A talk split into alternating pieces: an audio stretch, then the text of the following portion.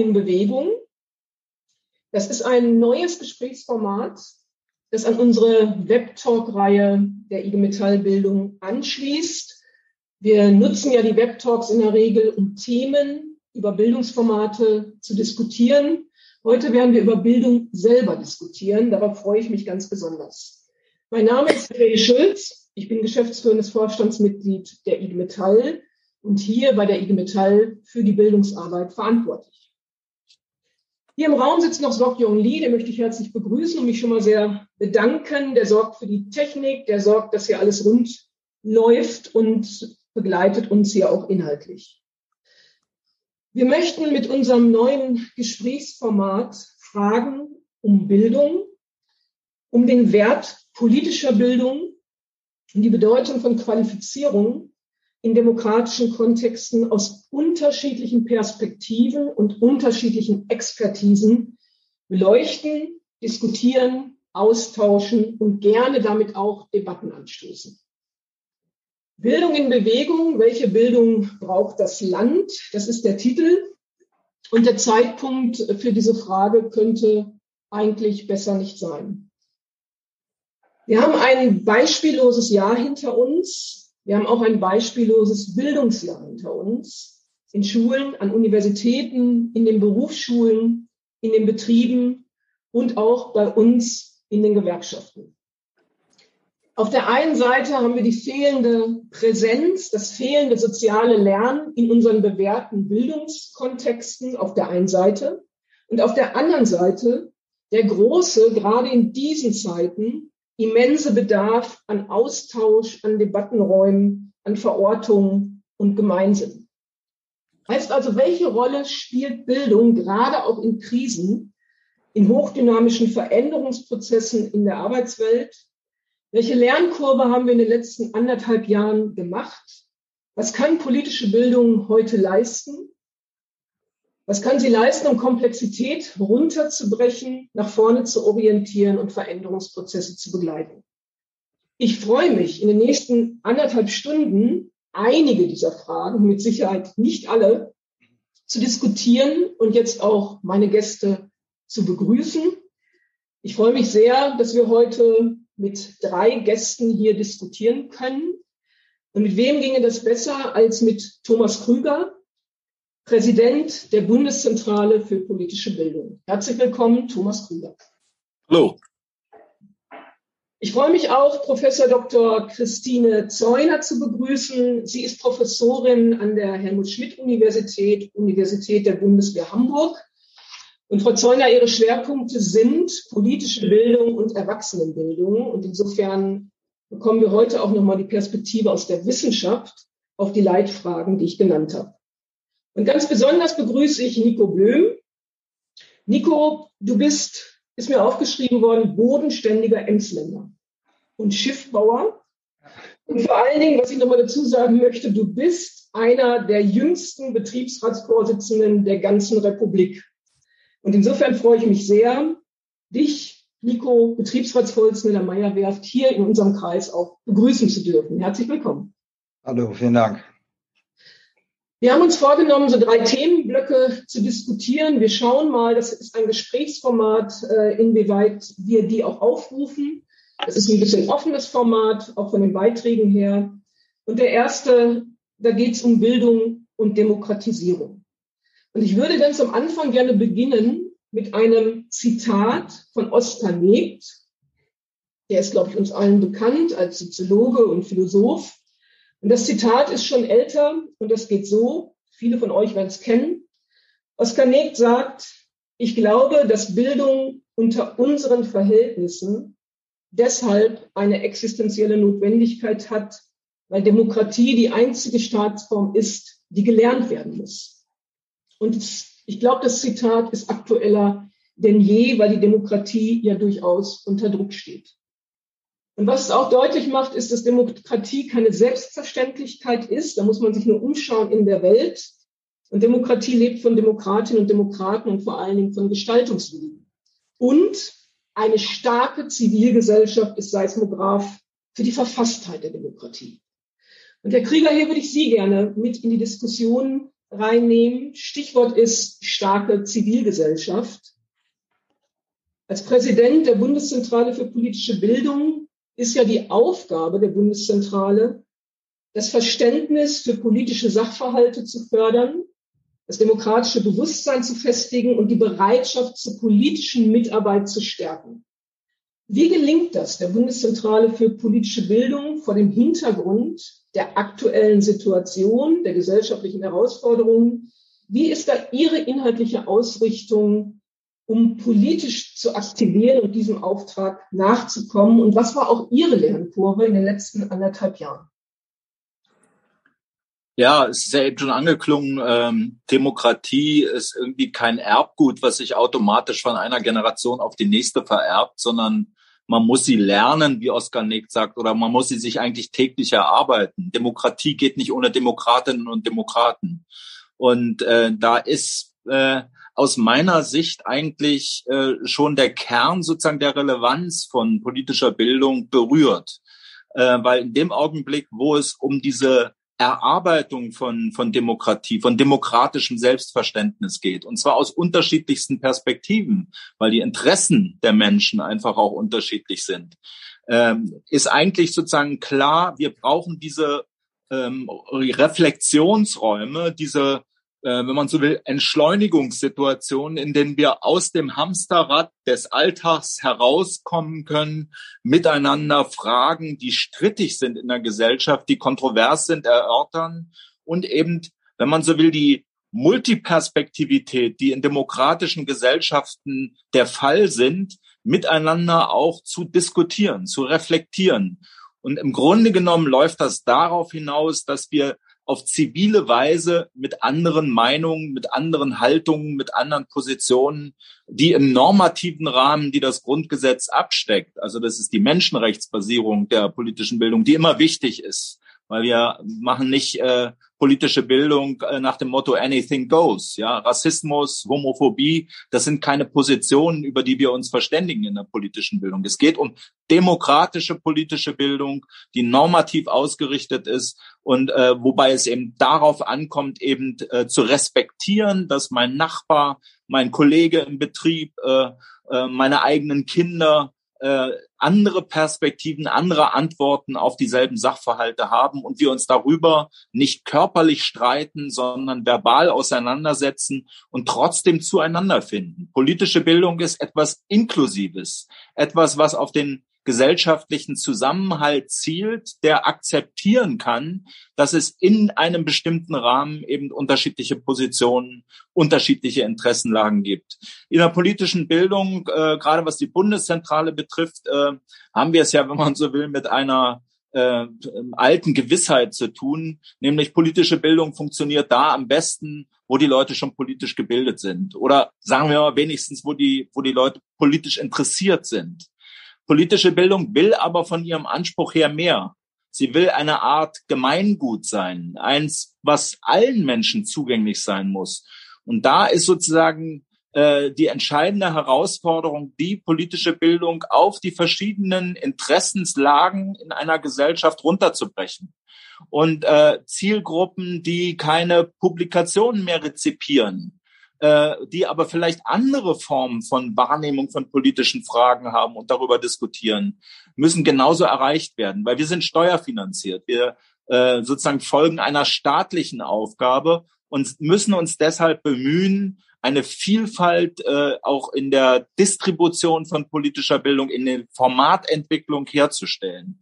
Und deshalb sozusagen haben wir uns auf den Weg gemacht und sind sehr stark äh, gerade auch bei bildungsbenachteiligten äh, sozialkulturellen Milieus unterwegs, um äh, dort Angebote zu kreieren. Das reicht dann bis hin zu äh, äh, Podcasts, Video äh, und äh, Audioproduktionen. Äh, es geht um Comics, es geht um Veranstaltungsformate, die sehr niedrigschwellig sind. Es geht um interdisziplinäres Arbeiten auf der Nahtstelle zu sozialer Arbeit und zu kultureller Bildung. Also eine große Bandbreite, die sich eigentlich aufblättert, die allen diesem Prinzip sozusagen der Inklus des inklusiven Anspruchs politischer Bildung folgen. Und da ist eben sozusagen die entscheidende Herausforderung, die jeden Einzelnen ernst zu nehmen und jedem Einzelnen das Gut, das Gemeingut politische Bildung zugänglich zu machen. Äh, und äh, eines der sozusagen entscheidenden Punkte des Gelingens politischer Bildung ist, dass man als Institution oder auch als politischer Bildnerin äh, zurücktritt und Partizipation und Beteiligung ermöglicht. Denn politische Bildung ohne von vornherein die Konfiguration des Bildungsprozesses mit beeinflussen zu können, und zwar aus den jeweiligen eigenen Interessenlagen heraus, verändert auch die Rolle unserer Profession. Wir werden weniger zu Informationsgebern und Vermittlern, sondern immer mehr zu Begleitern von, von Prozessen politischer Bildung. Und die Expertise, die die Profession einzubringen hat, muss sich eben verbünden mit ähm, ja, Beteiligungsformen, die auf die unterschiedlichen Interessenlagen in der Gesellschaft aufbauen. Vielleicht so viel als kurzen ersten Einstieg. Ja, vielen Dank. Ich würde da gerne mal nachfragen, Herr Krüger. Und zwar, äh, Sie haben es schon ein bisschen angesprochen, dass die Formate sich auch weiterentwickeln müssen, um möglichst vielen auch den Zugang zu politischer Bildung zu ermöglichen. Äh, ich habe mir das ein bisschen angeschaut, mein Team hat sich angeschaut. Ihr macht da ja sehr viel von der Bundeszentrale, auch im Social-Media-Bereich. Jetzt ist es ja so, dass es ähm, nicht so einfach ist, was ist eigentlich politische Bildung auch nochmal zu definieren, weil sich ja viele mittlerweile über Smartphones informieren oder über ihre Social-Media-Kanäle. Und ein Effekt hat das, nämlich, dass es auch geschlossene Systeme gibt. Das heißt also, das breite Netz führt manchmal dazu, dass der Informationskanal sehr geschlossen wird. Wie kriegt ihr das hin? dass ihr da möglichst breit auch wirkt ähm, und ein Angebot macht, wo man sich eingeladen fühlt, auch teilzunehmen. Und die zweite Frage im Anschluss, ähm, habt ihr da irgendwie auch eine Evaluation, wie viele Bürger, Bürgerinnen ihr auch erreicht mit euren Angeboten? Ja, also zum, äh, zum ersten, das Zauberwort ist Diskursivität. Das heißt, äh, sozusagen äh, der Anspruch äh, in Formaten politischer Bildung ist eben gerade die Blasen, die Gegenden in einer Gesellschaft, wo man sich in seiner eigenen Meinung nur bestätigt, zu durchstoßen und zu öffnen für kontroverse Positionen. Es gibt sozusagen in der politischen Bildung ein Selbstverständnis, ähm, was sich äh, unter anderem an diesem Kontroversitätsgebot der politischen Bildung festmacht. Also der inklusive Anspruch politischer Bildung impliziert eben, dass das, was sozusagen kontrovers in der Gesellschaft verhandelt wird, auch kontrovers sich in der politischen Bildung widerspiegeln muss. Es nutzt uns überhaupt nichts, wenn wir nur unsere eigenen Interessen reproduzieren und bestätigen, sondern die Konfrontation mit einer Gegenposition, die führt tatsächlich dazu, dass wir unsere eigene Meinung schärfen, dass wir unsere eigene Haltung äh, äh, fokussieren, dass wir sozusagen in dem Meinungsstreit in der Gesellschaft eigentlich einen Bildungsprozess durchlaufen, äh, der unseren eigenen Interessen äh, äh, stärker entspricht, der sie unterstützt, der sie äh, äh, versucht äh, zu profilieren. Und ich glaube, diese Bildungsprozesse, äh, dieses sozusagen für sich selbst klarer werden in der Position und aus dieser Position heraus auch politisch handlungsfähig zu werden, zeichnet politische Bildung aus. Und nicht jedes Social-Media-Format, nicht jedes Webvideo ist deshalb zugleich politische Bildung, sondern man muss es verzahnen und vernetzen, äh, indem man äh, bei den Videos über die Kommentarspalten Diskurs öffnet, äh, indem man äh, sozusagen sich mit kontroversen Positionen auseinandersetzt, solche Formate moderiert äh, und verlängert in den Alltag äh, der, der jeweiligen Menschen. Das ist, glaube ich, sozusagen der eine Punkt. Jetzt musst du mir nochmal helfen bei der zweiten Frage. Ob ihr auch eigentlich evaluiert, ähm, ja, wer genau, wie viele. Ja, okay. Äh, und ja, natürlich, äh, wir sind sozusagen, wir haben eine eigene Projektgruppe, die sich mit Qualitätssicherung in der politischen Bildung beschäftigt. Und aktuell haben wir zwei ganz spannende Untersuchungen äh, vorgenommen, wo wir quantitativ und qualitativ äh, die verschiedenen Zielgruppen in der äh, in unserer Gesellschaft ausleuchten und gucken, machen wir das, was wir machen, richtig? Welchen Effekt hat das? Äh, welcher Bekanntheitsgrad ist überhaupt da bei der äh, in, in Sachen politischer Bildung? Und da gibt es einen überraschenden Befund. Mhm. Äh, wir haben sowas schon mal vor über 20 Jahren gemacht. Dort äh, war die Bundeszentrale mit ihren Angeboten vier Prozent in der Gesamtbevölkerung bekannt. ein überschaubares Ergebnis, muss man sagen. Das ist heute gestützt um einen ganz konkreten, ähm, um ein ganz konkretes Medium der politischen Bildung komplett anders. Nämlich äh, diejenigen, die begreifen, dass der Valomat äh, ein Produkt der politischen Bildung, der Bundeszentrale ist, äh, die kennen natürlich die Institution, die können eine klare Zuordnung von Bundeszentrale zum Valomat herstellen. Und da kommen wir dann auf äh, äh, äh schwindlige 70 Prozent die äh, von der Institution Bundeszentrale oder dem Valomat oder in beiden in Verbindung gehört haben. Und das finde ich ist schon ein ganz gutes, äh, eine ganz gute Startrampe, weil von daher können wir nämlich äh, untersuchen, wie wird eigentlich der Valomat in Sachen politischer Bildung genutzt. Und da äh, sehen wir äh, bei den Benutzer, ähm, äh, bei dem Benutzerverhalten, dass jeder dritte bis vierte sich zusätzliche Informationen aus äh, äh, ergänzenden Services abholt und von da sozusagen in die Tiefe der Welt, äh, der Webwelt der Bundeszentrale vordringt, äh, dann auch auf Dauer als äh, als Nutzerinnen und Nutzer von Angeboten, von Informationen auf die Website der Bundeszentrale zurückkommt, sich mit bestimmten Themen beschäftigt, äh, äh, diese Themen weiterverfolgt, auch in ihrer Kontroversität. Das finde ich ist sehr, sehr spannend. Das heißt, der Valomat wird zum Einfallstor äh, in eine selbstorganisierte, äh, selbst ähm, designte äh, politische Bildung äh, von Leuten, die eben eine intrinsische Motivation haben, äh, sich mit diesen Fragen auseinandersetzen, auseinanderzusetzen und zu beschäftigen.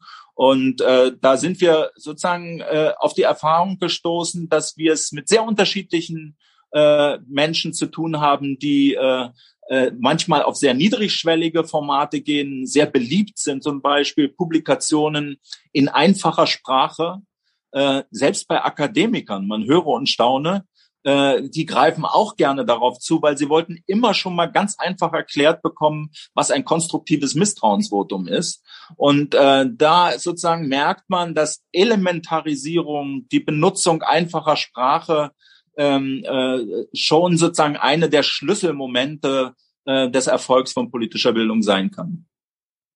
Ja, finde ich sehr interessant und auch sehr beeindruckend, wie man mit niederschwelligeren Angeboten auch sozusagen äh, zur Aktivierung mobilisiert und auch zur Teilnahme an politischer Bildung. Bei uns ist das ja so, dass wir als IG Metall äh, natürlich einen anderen Zugang haben zu Beschäftigten mit unseren Angeboten der politischen Bildung. Wir haben ungefähr 100.000 Teilnehmende pro Jahr, ähm, wovon ungefähr die Hälfte auch wirklich politische Bildungsmaßnahmen im Sinne von Bildungszeitgesetzen in Anspruch nehmen. Ich finde, das ist auch eine beeindruckende Zahl ähm, und haben auch äh, eine, eine hohe Nachfrage nach wie vor ausgelastete Bildungszentren. Im Verhältnis zu den Beschäftigten ist es natürlich auch noch ausbaufähig. Insofern ist die Frage, wie wir uns aufstellen und äh, unsere guten Angebote auch weiter aufstellen, glaube ich, eine, die ganz spannend ist. Da kann ich jetzt ganz gut Christine Zeuner mit reinholen.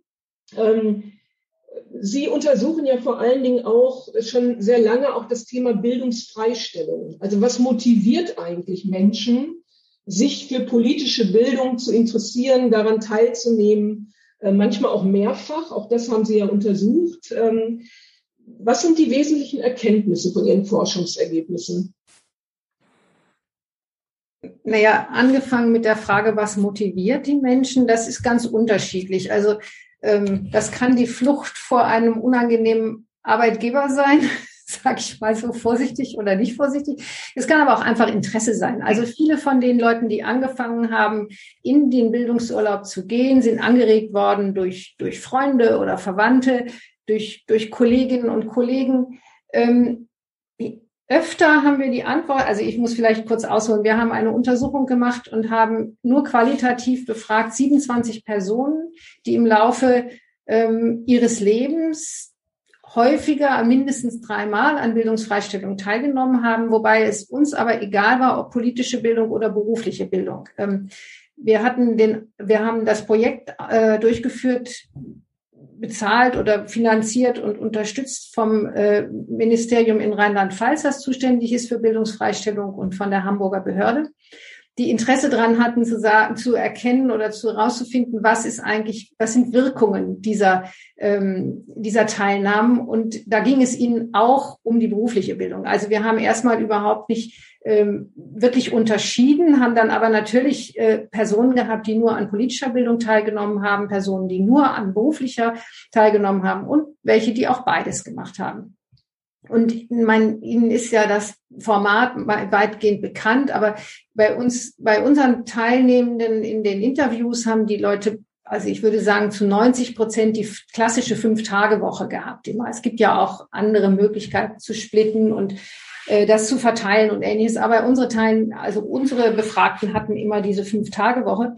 Und das ist zum Beispiel so ein Aspekt, denn ganz viele gesagt haben, ähm, diese, was, was Herr Krüger eben schon sagte, politische Bildung, ich bleibe jetzt mal bei der politischen Bildung, politische Bildung äh, benötigt eine Form von Entschleunigung, weil man Denkprozesse ähm, in Gang setzen muss. Und die haben immer gesagt, wir haben, also ganz viele haben gesagt, es ist eine andere Zeiterfahrung in diesen Seminaren. Es gab dann so einen schönen Spruch, naja, man kommt an, dann hat man drei Tage Zeit zum Nachdenken und zu überlegen und zu diskutieren und so langsam verabschiedet man sich wieder. Wir hatten die Frage, ob die fünf Tage ein gutes Format sind. Und eine Frau hat dann so gesagt, naja, wenn ich die fünf Tage nicht hätte, dann hätte ich das Gefühl, ich muss schneller lernen.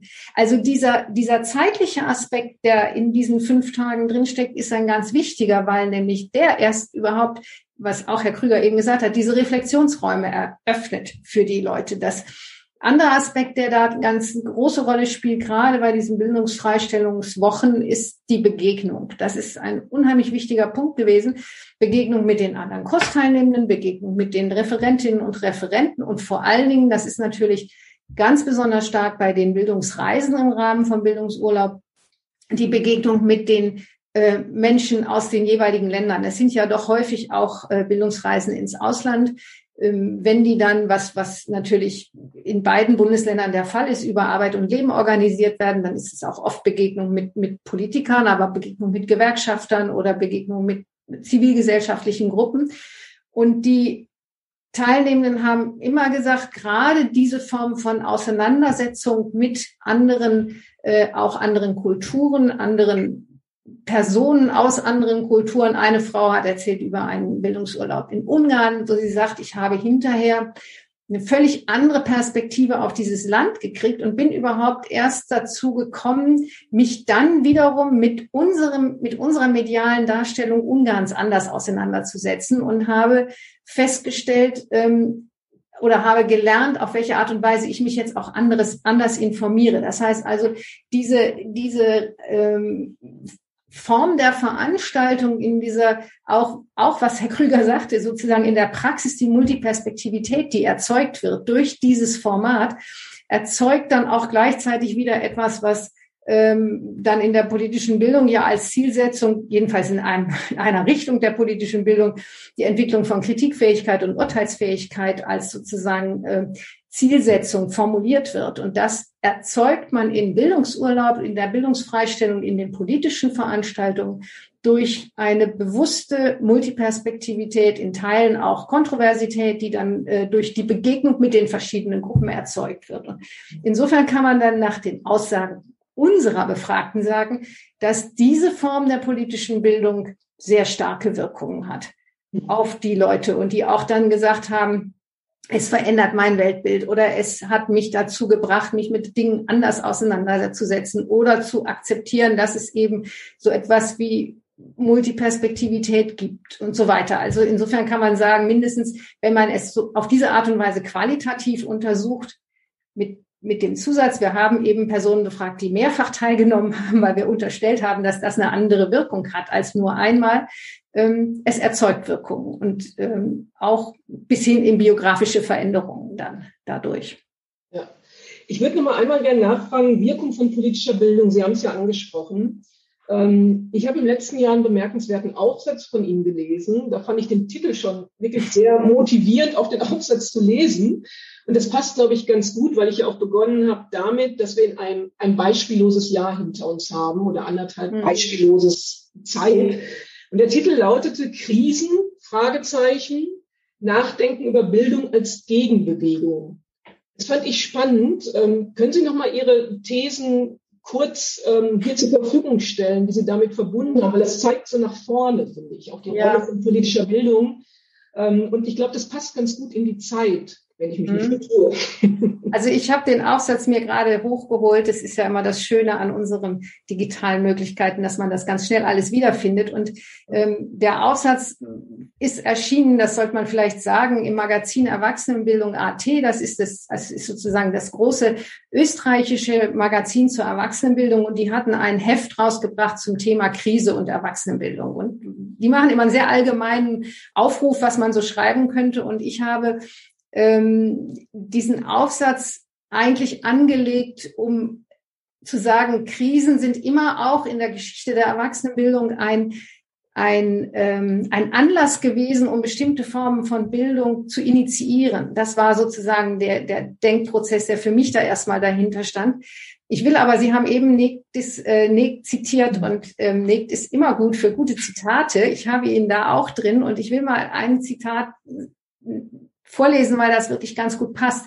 Negt hat gesagt, 1986 wohlgemerkt bei einer Veranstaltung, einen Monat nachdem Tschernobyl äh, explodiert ist. Das ist natürlich eine Krisensituation gewesen damals, äh, wo man ja auch nicht so genau wusste, was passiert jetzt eigentlich mit der Welt. Es war eine große Umweltverschmutzung, von der man überhaupt noch nicht abschätzen konnte, wohin die führt.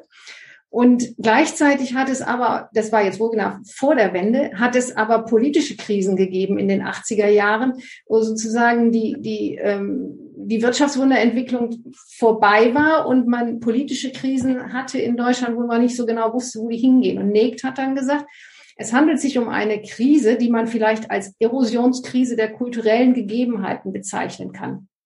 Eine Krisensituation, mit der die Menschen auf gewohnte Weise nicht mehr umgehen können. Das heißt, auf Basis dessen, was sie gelernt haben. Darüber hinaus jedoch noch nicht genau wissen, was stabile neue Orientierungen sind. Und daraus entwickelt er dann sozusagen ein Bildungsprogramm mit seinen gesellschaftlichen Kompetenzen.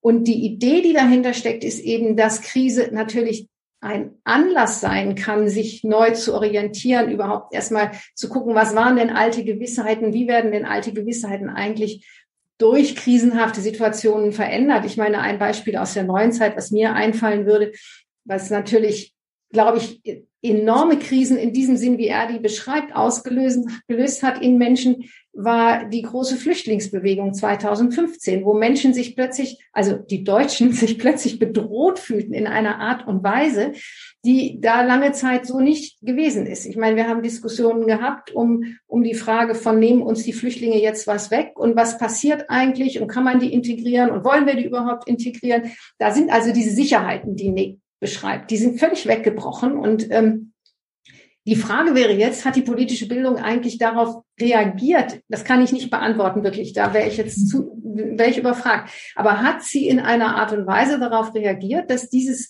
dass dieses Krisenmoment und dieses, diese, diese Unsicherheit, die sich dadurch und Orientierungslosigkeit, die sich dadurch ergeben hat, wieder aufgefangen hat? Das wäre zum Beispiel eine Aufgabe, nicht nur der politischen Bildung, sondern im Grunde ja auch ähm, einer, einer, Peter Forschig hat das bezeichnet als arbeitsorientierte politische Bildung in Betrieben. In der Frage, wie geht man denn eigentlich mit, mit, mit sozusagen mit neuen Konstellationen in Betrieben, die sich auch beziehen auf, auf ähm, neue Kolleginnen und Kollegen, die man integrieren muss und so. Wie geht man damit eigentlich um? Das ist nicht nur eine soziale Frage, sondern das ist ja auch eine Frage der, der politischen Herkunft, der politischen Einstellungen und dann wieder der Frage in den Betrieben, wie, wie wird, also wie denkt man überhaupt politisch und was hat das für einen Einfluss auf den Umgang miteinander? Äh, um, um das nicht so allgemein zu halten, sondern weil wir ja auch ein Betriebsratsmitglied haben, äh, zu sagen, was, was passiert dann eigentlich in Betrieben an politischem Denken und wo werden solche gesellschaftlichen Krisen in, in Betrieben auch, ja, wo werden die auch akut durch, durch ähm, durch ein Miteinander oder ein Gegeneinander vielleicht unter Umständen. Eine super Überleitung. Nein, also wirklich, es ist ja auch ein ganz äh, spannendes Thema. Deshalb hat mich das wirklich auch nochmal interessiert. Krise und Bildung. Ähm, was kann Bildung da auch leisten? Weil wir sind ja gerade in unseren Branchen, in unseren Industrien, in dramatischen Veränderungsprozessen, die natürlich auch zu Verunsicherung und Unsicherheit, was Sie angesprochen haben, führen. Und ähm, da ist Bildung sicher nicht alles. Äh, da geht es natürlich um die politische Rahmung und vor allen Dingen auch um Unternehmensstrategien, die dafür sorgen müssen, dass wir Zielbilder für die Standorte entwickeln und Beschäftigung mit im Blick haben, wenn es um neue Geschäftsmodelle geht. Und gleichzeitig ist unser Anspruch natürlich schon als IG Metall auch das Thema äh, Qualifizierungsbegleitung ähm, mit Veränderungsprozessen ganz eng zu verzahnen, weil diese Prozesse zu organisieren ist hoch anspruchsvoll, gerade für die Mitbestimmungsakteure. Und Nico, da bin ich äh, sehr gerne jetzt bei dir. Ich habe ja gesagt, du bist äh, einer der jüngsten Betriebsratsvorsitzenden ähm, in der Republik. Ich würde das mal so formulieren. Ich habe nicht nachgezählt, aber ich gehe davon aus, Du bist vor drei Jahren gewählt worden als Betriebsratsvorsitzender. Da warst du, ich darf dein Alter hier verraten, da warst du 24 ja. ähm, und hast, äh, bist sozusagen auch einstimmig im Gremium gewählt worden. Du hast, äh, ihr habt dreieinhalbtausend, 3.200 Beschäftigte in eurem Betrieb. Also ein großer Betrieb. Äh, Schiffbau, Meierwerft, äh, der genau auch in diesen Veränderungsprozessen ist, wo es harte Auseinandersetzungen gibt Ihr seid da gerade äh, im Verhandlungskorridor ähm, und da wäre schon nochmal meine Frage auch an dich. Ich meine, ich könnte jetzt mal sagen, wir als IG Metall, weil du hast eine Referentenausbildung gemacht, relativ früh, eine Referentenausbildung für Bildung. Wir haben eine richtig, richtig geile Personalentwicklung gemacht mit dir. Eine Turbo-Personalentwicklung, weil ich glaube, das wäre etwas vermessen.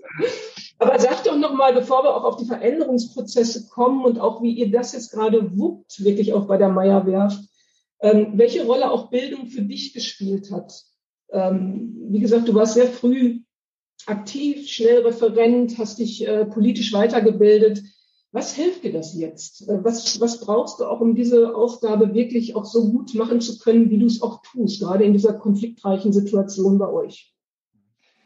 Ja, ich muss willig, äh, kann das so zurückgeben, dass auch die politische Bildung auch in meiner Zeit als, als Jugendvertreter, aber auch sehr früh als aktives IG Metallmitglied mir wahnsinnig weitergeholfen hat, nicht nur in meiner persönlichen Weiterentwicklung, sondern natürlich auch in der betrieblichen und in der Auseinandersetzung auch mit dem Arbeitgeber, was man natürlich sehr intensiv auch mit den Kolleginnen und Kollegen diskutiert. Und ich will, glaube ich, nochmal als Grundsatz nennen, weil das ist jetzt in allen Vorgesprächen jetzt schon mal deutlich geworden, die Demokratie und auch die Meinungsbildung hört natürlich nicht am Werkstor auf. Auch wenn der ein oder andere Arbeitgeber dies wahrscheinlich eher befürworten würde. Dafür gibt es genügend Beispiele. Aber ich glaube eben, das ist nämlich genau die zentrale Frage auch, was wir gerade schon mal erläutert hatten. Wie kommt man eigentlich dahin, dass auch in der schwierigen Zeit, die momentan nicht nur bei uns auf der Werft, sondern bundesweit in allen Branchen alle Menschen betrifft, wie wir es auch schaffen, gesellschaftlich, aber auch politisch zu bilden, um auch eine Meinungsbildung herbeizuholen. Und ich glaube, um da nochmal deutlich zu machen, auch ist die politische Bildung natürlich auch zentral dafür notwendig, um auch die Demokratie und eben auch die Mitbestimmung zu stärken.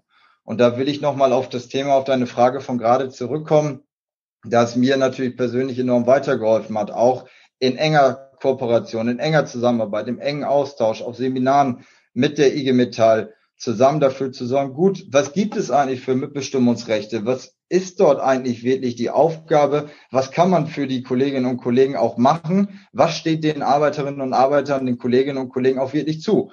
Und dies gilt es ja auch dann an die Belegschaft weiterzugeben. Deshalb glaube ich auch, dass Bildung nicht nur eine Frage der Qualifizierung ist, sondern damit zusammenhängt eben auch das große Thema der Kommunikation und der Information zusammenhängt. Wir haben das erlebt in den anderthalb Jahren, in denen wir jetzt zentral in der Krise hier auch auf der Werft sind.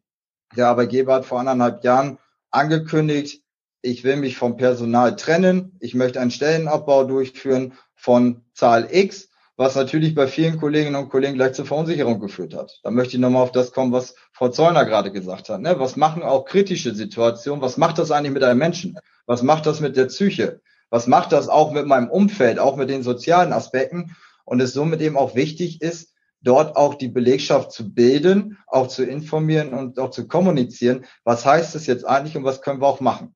Und da gibt es eben mehrere Beispiele auch dazu, nicht nur in Form von Qualifikation in Richtung geplanter Stellenabbau. Was können wir eigentlich mit Kollegen machen, um Arbeitsplätze zu halten? Du hast es gerade angesprochen, nicht nur in der Werfbranche, sondern überall bundesweit, aber eben auch, was kann man eigentlich wirklich konkret für jeden Einzelnen machen.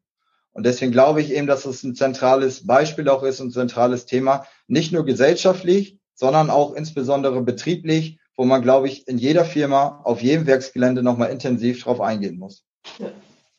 Nico, wir kommen da gleich nochmal ein bisschen konkreter drauf, weil ich glaube, dass du da auch nochmal ähm, ja, konkreter auch nochmal euren Konflikt beschreiben kannst, weil nochmal, das ist hoch anspruchsvoll, finde ich, was ihr da jetzt geleistet habt, auch durch die Mitbestimmung und ähm, auch durch Bildungsmaßnahmen. Wie wir die definieren, gucken wir gleich nochmal drauf. Ich bin damit so ein bisschen beim zweiten Themenblock, ähm, der mir, der uns sehr wichtig ist, nämlich das Thema Mitbestimmung und Demokratie. Wenn wir jetzt mal von Bildung und Demokratisierung äh, rübergehen zu Mitbestimmung und Demokratie, dann sagen wir, das sind zwei Seiten einer Medaille. Wir erleben das jeden Tag in den Betrieben, in den Unternehmen. Ähm, und die Frage, die dahinter steht, ist natürlich, welches demokratische Potenzial hat eine gut qualifizierte Mitbestimmung ähm, und in den Betrieben? Und es gibt ja mittlerweile nicht nur unsere betriebliche Praxis, die das bestätigt, sondern auch wissenschaftliche Untersuchungen, die das mitbestätigen. Ich möchte nur mal eine nennen vom äh, Wissenschaftszentrum Berlin. Wir haben mal im europäischen Vergleich Länder verglichen und haben festgestellt, dass der Umfang der Arbeitnehmerbeteiligung in den Unternehmen korreliert mit der Qualität der Demokratie der Länder. Es geht schon in die Richtung, die wir gerade auch diskutiert haben. Das heißt, in den Betrieben, und Nico hat es gerade gesagt, finden halt Konflikte, Aushandlungsprozesse statt. Wir finden auch solidarische Bewegungen, solidarische Lernerfahrungen statt. Zum Beispiel, ich sag mal, während äh, Warnstreiks beispielsweise oder auch bei betrieblichen Konflikten. Und ähm, insofern ist der Betrieb auch ein politischer Lernort. Ich würde das mal so formulieren. Und hier können halt Mitbestimmung, Integration und Partizipation eingeübt werden und werden auch eingeübt. Und insofern ähm, ist natürlich äh, die Qualifizierung betrieblicher Mitbestimmungsakteure und Akteurinnen ganz entscheidend, ähm, dafür, wie diese Bildungs- oder Beteiligungsprozesse in den Betrieben auch angestoßen werden und welche Wirkung es über die Betriebe hinaus hat. Insofern ähm, würde ich, Herr Krüger, Sie nochmal mit reinnehmen. Wie, wie sehen Sie das? Wir hatten ja schon mal Gelegenheit, auch gemeinsam zu diskutieren beim DGB, im DGB-Bundesausschuss. Und ähm, da haben Sie nochmal gesagt, dass durch die Diversität der Belegschaften, auch aus Ihrer Sicht als Präsident der Bundeszentrale für politische Bildung, Meinungs- und Weltanschauungsblasen porös und ein Rückzug in Echokammern kaum möglich ist. Also Diversität der Belegschaften, auch als Ausgangspunkt dafür, Demokratieerfahrungen zu machen im Betrieb. Und ähm, insofern würde mich da nochmal Ihre Sicht auf die Dinge, jetzt sind wir ja Metaller, Metallerinnen, äh, Nico Betriebsratsvorsitzender, wie sehen Sie das als Präsident der Bundeszentrale für politische Bildung, wenn wir sagen, Mitbestimmung und Demokratie sind zwei Seiten einer Medaille? Also ich kann das nur unterstützen. Äh, also wir äh, gucken eher sozusagen von den von den äh, Effekten politischer Bildung bei verschiedenen Zielgruppen her. Und wir beobachten das vor allem bei Menschen im berufsaktiven Alter.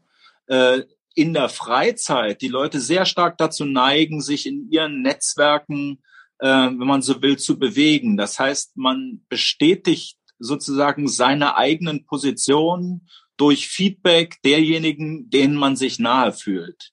Das ist im betrieblichen Alltag viel schwieriger zu realisieren, weil dort Menschen mit ganz unterschiedlichen Biografien, mit ganz unterschiedlichen Hintergründen, mit ganz unterschiedlichen Kompetenzen aufeinandertreffen. Äh, und deshalb halte ich eigentlich diesen Lernort Arbeitswelt äh, für hochspannend, weil er die Effekte, die durch die Digitalisierung passieren, nämlich Filterblasen und Bestätigungsdiskurse äh, zu privilegieren, äh, einfach unterbrochen werden kann. Äh, und das finde ich hochspannend. Zum Zweiten finde ich hochspannend, äh, dass Mitbestimmung, wenn man so will, als institutionalisierte Beteiligungsform äh, natürlich äh, Leute resilient macht, äh, sozusagen auch eigene Interessen, die abweichen können vom Arbeitgeber, stark zu machen. Ich muss da immer sozusagen an Wolf Biermann denken. Ich bin in der DDR groß geworden. Der hat schon in den 60er Jahren gesungen, was verboten ist, das macht uns gerade scharf. Äh, ich glaube sozusagen diese Dimension von Widerständigkeit, von Kritik, von, äh, von Einwand, den man formuliert, der kann sozusagen so ein so eine Arbeitswelt auch mit Impulsen versehen, die letztendlich beiden Seiten nutzen, sogar auch dem Arbeitgeber nutzen, der äh, in der Lage ist, auf diese Art und Weise Vielfalt, äh, wenn man so will, inklusiv zu handeln. Äh, aber er braucht dazu sozusagen Reflexionsräume. Und genau deshalb finde ich eigentlich hochspannend, sowas wie politische Bildung im Kontext von Arbeitswelt wieder stark zu machen. Das ist leider in der Praxis äh, auch, das muss man selbstkritisch sagen, der staatlichen politischen Bildung ähm, ein bisschen in den Hintergrund äh, gedrungen, weil man sehr stark von den eigenen Produktionsformen, von der Orientierung auch auf Schule hin äh, politische Bildung organisiert hat. Wir sind dabei, uns an der Stelle komplett neu aufzustellen und vor allem in äh, in Regionen, die von starken Veränderungen durchzogen sind, Stichwort Kohleausstieg, äh, die Arbeitswelt wieder stark als politischen Lernort äh, zu adressieren, äh, aber sozusagen ganz dezidiert so, dass äh, Menschen sozusagen von ihren eigenen Interessenlagen her äh, diese Szenarien politischer Bildung äh, äh, mitbestimmen, mitgestalten und mitentwickeln können. Äh, und dazu müssen wir sozusagen vom hohen Ross äh, äh, der, äh, sagen wir mal, Produktion von Formaten, die so Standard sind, so Publikationen und weiß der Kuckuck alles was, äh, runter und eben uns auf Prozesse einlassen, die eben sozusagen in der Region vor Ort äh, beginnen und einsetzen. Und wir äh, finden deshalb, dass vor allem die gewerkschaftliche politische Bildung als subsidiäre Struktur äh, eine konstitutive Rolle in der Landschaft der politischen Bildung spielt. Also unser Selbstverständnis ist nicht, dass wir als staatliche politische BildnerInnen sagen, irgendwie, wir wissen, wie es geht, uns nachkanalien. Ja, also nein, sondern sozusagen politische Bildung in Deutschland ist gerade so verfasst, dass dass sie subsidiär strukturiert ist, dass die unterschiedlichen weltanschaulichen Kontexte äh, eine zentrale Rolle spielen und letztendlich mit einem Kapital operieren, was äh, unschlagbar ist. Das ist Glaubwürdigkeit. Und diese Glaubwürdigkeit haben die Strukturen, äh, die sozusagen subsidiär ansetzen bei denjenigen, die mit ihnen dann entsprechend kooperieren und sich dem verbunden fühlen. Und das interessiert uns äh, hinsichtlich, ähm, sagen wir mal, der, der Ressourcen, die wir verwalten, die wir einsetzen wollen, unglaublich, weil wir wollen nämlich äh, in diese Glaubwürdigkeitsfelder äh, reingehen, da eben sozusagen neue kollaborative Strukturen für politische Bildung implementieren und auf diese Art und Weise ein Stück sozusagen den Strukturen auch äh, äh, Luft unter die Flügel blasen, also so gut es irgendwie geht. Wir wollen unseren Teil beitragen, aber es muss immer von denjenigen ausgehen, die im Glaubwürdigkeitssektor unterwegs sind, wenn man so will.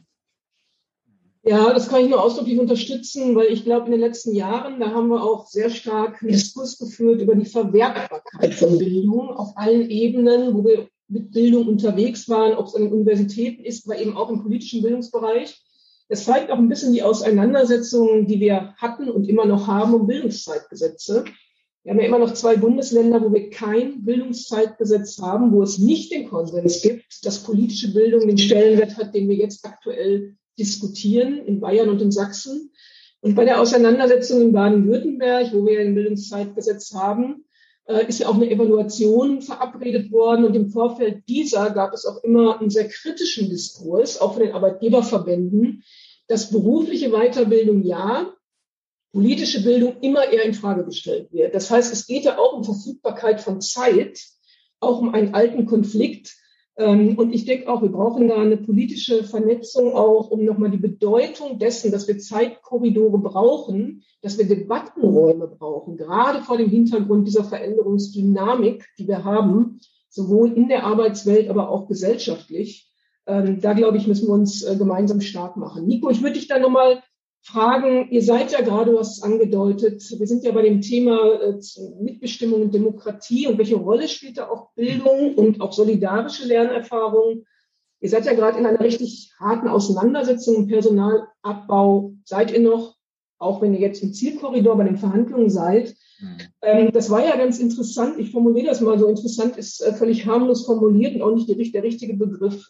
Im Grunde hat ja der Arbeitgeber die Belegschaft beteiligt bei euch, indem er quasi gefragt hat mit zwei möglichen Varianten, Belegschaft, welche bevorzugst, denn vom, bevorzugst du denn vom Personalabbau, quasi nach einem Multiple-Choice-Verfahren, mhm. vorbei an der Interessenvertretung? Und euch ist es ja gelungen, in diesem Prozess deutlich mehr Beschäftigte hinter eure Mobilisierung äh, zu versammeln. Beschreibt doch nochmal, wie euch das gelungen ist, weil wir sind bei dem Thema solidarische Lernerfahrung auch im Betrieb.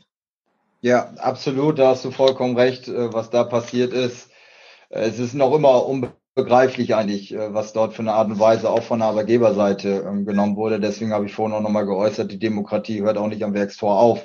Und du hast nämlich gerade genau das Beispiel genannt, zwei Fragen zu stellen. Wollt ihr 600 oder wollt ihr 1000 Entlassungen nach dem Motto, willst du arm und krank oder willst du reich und gesund sein? Dann ist doch völlig klar, was der Kollege oder die Kollegin dann sagt. Ne? Ob ich jetzt 600 oder will ich 1000 Entlassungen, ist ja völlig klar, aber du hast es richtig dargestellt genau nämlich an der Seite des Betriebsrates vorbei. Und das ist ganz spannend, was nämlich dort nicht dann auch bei der Befragung, was ja erstmal gar nicht rechtens ist, sondern rechtswidrig ist, auch am Betriebsrat vorbei, so eine Befragung innerhalb der Belegschaft zu machen, Stichwort Mitbestimmung, war nämlich auch spannend, dass zum Beispiel der Vorschlag und die Planung und die Ideen des Betriebsrates und der IG Metall gar keine Rolle gespielt haben, sondern es gab nämlich nur die zwei Wege des Arbeitgebers wo wir wieder beim Thema der Meinungsbildung auch sind, genau das, was wir jetzt schon mal diskutiert hatten, nämlich ganz klar in diese eine Spur die Belegschaft zu bringen. Es gibt nur unsere Ideen und da ist es so. Und deswegen ist, glaube ich, nochmal wichtig, auch was der Krüger gerade nochmal gesagt hat. Ich finde Ihren Satz übrigens, das könnte man auf dem nächsten Flyer machen. Was verboten ist, stärkt uns ungemein. Das wäre noch mein, für einen IG Metall Flyer wäre das auch noch meine Idee. Aber äh, insgesamt finde ich das nämlich genau ein gutes Beispiel, nämlich dafür, dass ja auch die betriebliche Bildung davon abhängt, was haben wir eigentlich für eine starke Mitbestimmung, was haben wir für eine IG Metall im Betrieb, was haben wir für einen Betriebsrat im Betrieb.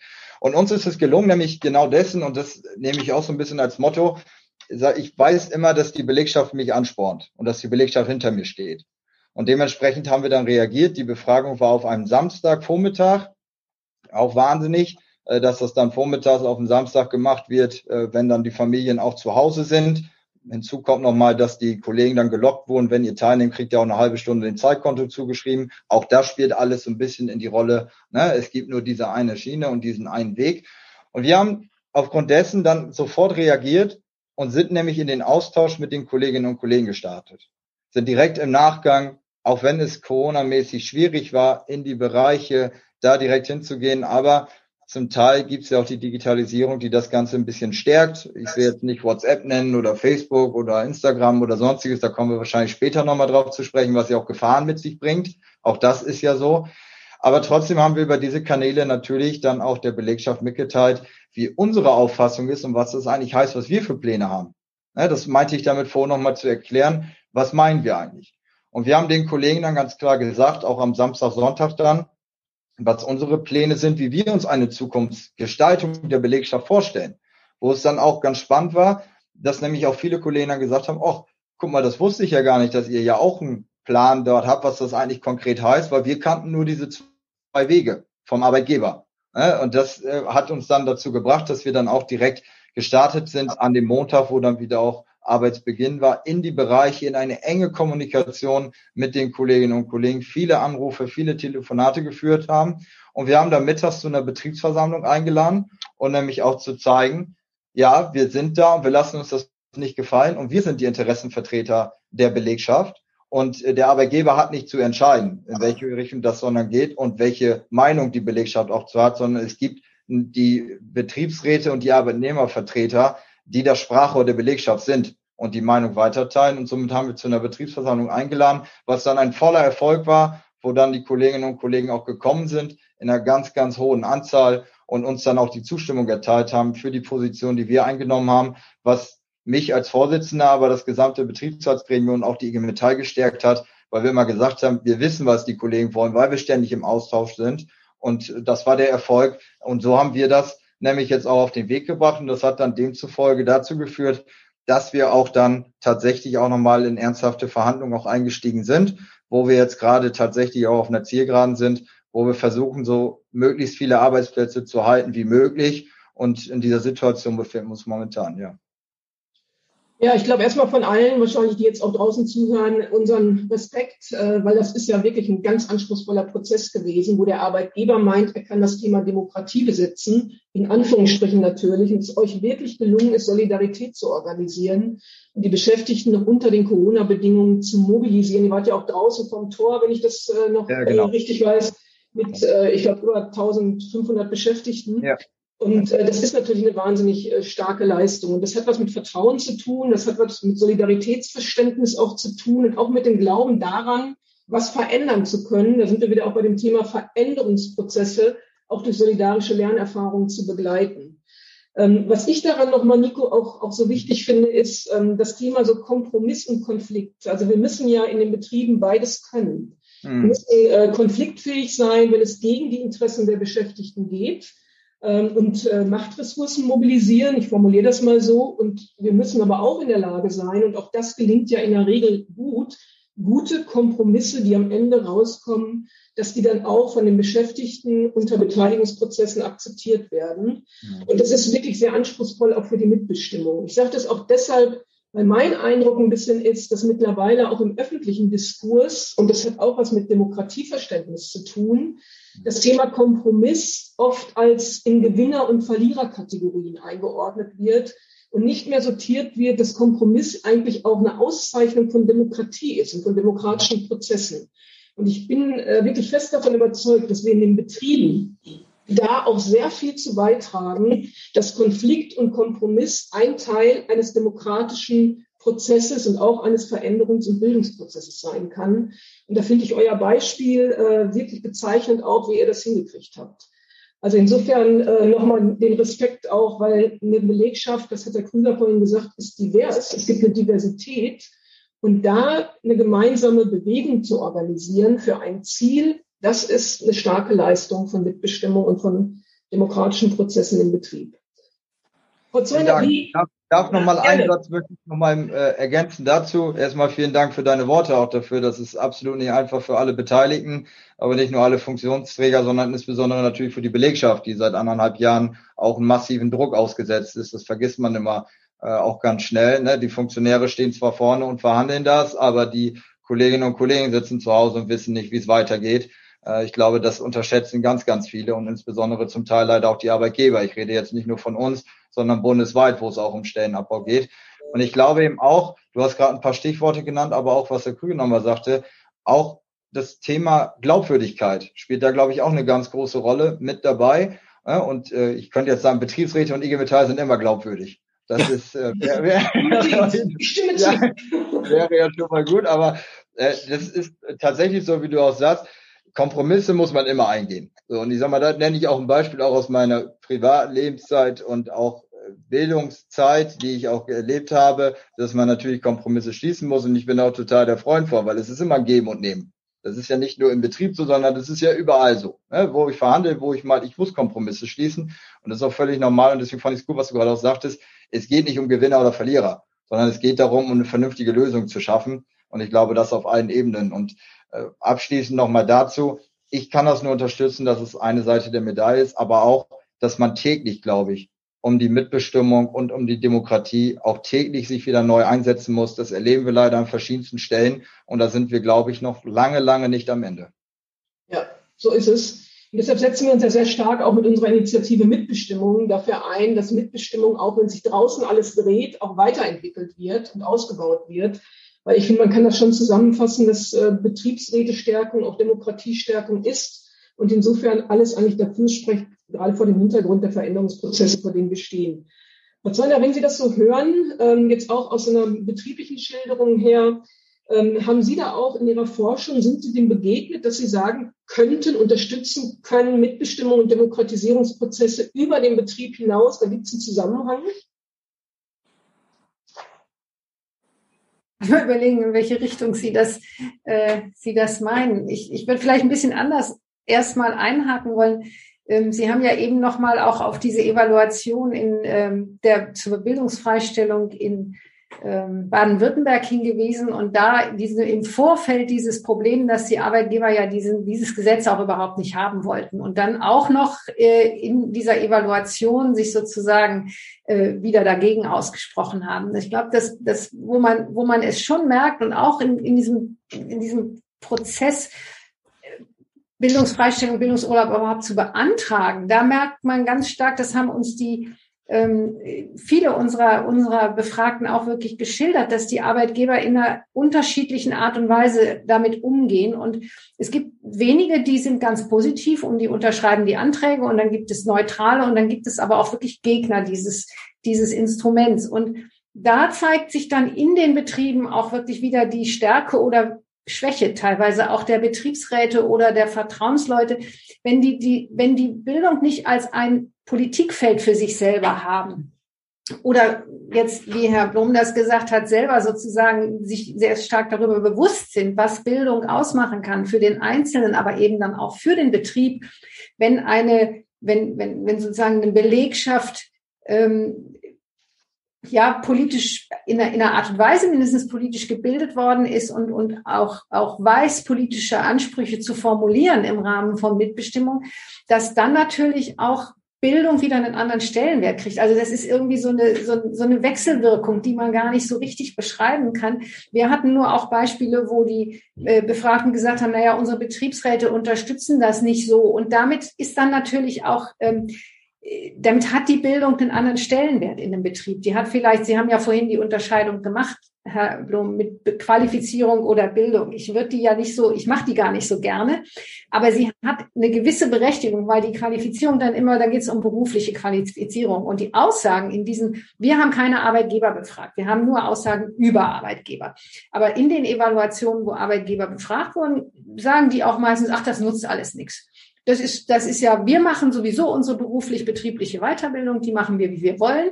Und das, was die da in der Freistellung machen, das nutzt uns ja nichts. Es gibt wenige Aussagen, wo gesagt wird, doch, es nutzt uns doch was, weil die Menschen, die da in diesen Kursen waren, teilweise selbstbewusster sind, teilweise sich eben kompromissfähiger zeigen, äh, bereit, eher bereit sind, sich mit anderen Meinungen auseinanderzusetzen, also in, in Bezug auf Soziales äh, nicht nur Verhalten, sondern auch Denken und Handeln sich verändern, was wieder dem Betrieb zugute kommt. Ähm, also ich glaube schon, dass das, dass das Wechselwirkungen sind, die man, die sind aber subtil. Und wir haben jetzt gesagt, nachdem wir mit der einen Forschung fertig waren, wir würden ja gerne mal sozusagen die andere Seite angucken, nämlich die Betriebsräte und die Arbeitgeber selber in Bezug auf dieses Instrument, ähm, weil ich einfach glaube, dass das echt unterschätzt wird, was da passiert. In, auch selbst wenn es eben nicht zielgerichtet betriebliche Bildung ist, weiter betriebliche Qualifizierung ist. Ne? Weil die Menschen eine Idee davon kriegen, was, was Bildung und ähm, Qualifizierungsprozesse ihnen auch persönlich ähm, bringen können und sie persönlich weiterbringen und das dann aber auch wieder eingebracht werden kann im, im Rahmen vom, vom Umgang im Betrieb und Ähnlichem. Ja, das äh, finde ich ein sehr interessanter äh, Gedanke, weil wir haben ja, ich habe das zu Beginn schon gesagt, Herr Krüger, wollten Sie dazwischen rufen? Ja, ich wollte wollte gern äh, eine Frage eine Frage stellen. Ich habe mich nicht getraut, einfach los. Äh, also die die, äh, also ich finde sozusagen ein ganz wesentlicher Aspekt, der möglicherweise Öffnungsprozesse auch im betrieblichen Kontext voranbringen kann, ist, dass man äh, in der politischen Bildung nicht allein auf Mitbestimmungsfragen fokussiert, das ist natürlich die Königsdisziplin, sondern die gesellschaftspolitischen Debatten äh, wieder stärker verhandelt im Kontext auch von, äh, von Arbeitsweltumgebung. Äh, Weil der sozusagen der Betrieb ist ja nicht eine, eine Monade, die sich gegenüber dem Sozialraum, in dem man äh, ist, der Region gegenüber völlig verschließt oder verkapselt sondern es ist Teil eines Sozialraums, in dem Interaktionen stattfinden, in denen äh, auch äh, GewerkschafterInnen äh, von verschiedenen Betrieben aufeinandertreffen und sich austauschen, äh, in, äh, in denen sozusagen mehr passiert als nur die eine Arbeitswelt, der man selber angehört. Und ich glaube sozusagen, dass deshalb äh, in der politischen Bildung, gerade in der gewerkschaftspolitischen äh, Bildung, äh, nochmal eine neue Sensibilität äh, äh, dafür geweckt werden sollte, neben den Fragen der Mitbestimmung die großen gesellschaftspolitischen Debatten äh, in diese heterogenen äh, äh, äh, Kollegenschaften zu transportieren und damit auch einen Druck auf die Arbeitgeber aus, äh, auszuüben, sie zu öffnen für solche Debatten, weil dann kann man sich letztendlich den Mitbestimmungsfragen auch äh, schlechter entziehen, wenn, wenn es um diese großen gesellschaftspolitischen Debatten geht. Und kein Arbeitgeber äh, hat es gern, wenn, äh, wenn seine Region verrufen ist als äh, rassistisch oder rechtsextrem oder so. Also im Gegenteil, ja. Also Unternehmen äh, setzen ja sozusagen auch aus eigenem äh, äh Bedürfnis heraus, aus, ja, auf, Symbol, auf das symbolische Kapital von Diversität was man auch kritisieren äh, kann, klar, aber sozusagen die, diese Dimension sozusagen der intrinsischen Motivation von Arbeitgebern, die holt man auch ab, indem man sie äh, versucht zu stellen bei solchen großen ethischen Debatten, äh, bei großen politischen Debatten, die die gesamte Gesellschaft umtreiben. Ja, das ist, äh, das ist so und das hat Frau Zeuner vorhin schon gesagt, das ist auch unsere Erfahrung, dass wir natürlich sehr unterschiedliche Erfahrungen auch mit Arbeitgebern machen. Beispielsweise haben wir eine sehr stark ausgebaute antirassistische Bildungsarbeit, wo wir insbesondere Multiplikatorinnen ausbilden und viel mit Auszubildenden arbeiten. Und da arbeiten wir zum Teil mit Ausbildungswerkstätten, mit Ausbildern bis hin zum Management zusammen. Und da gibt es wirklich äh, eine starke Zusammenarbeit auch und gemeinsames Verständnis.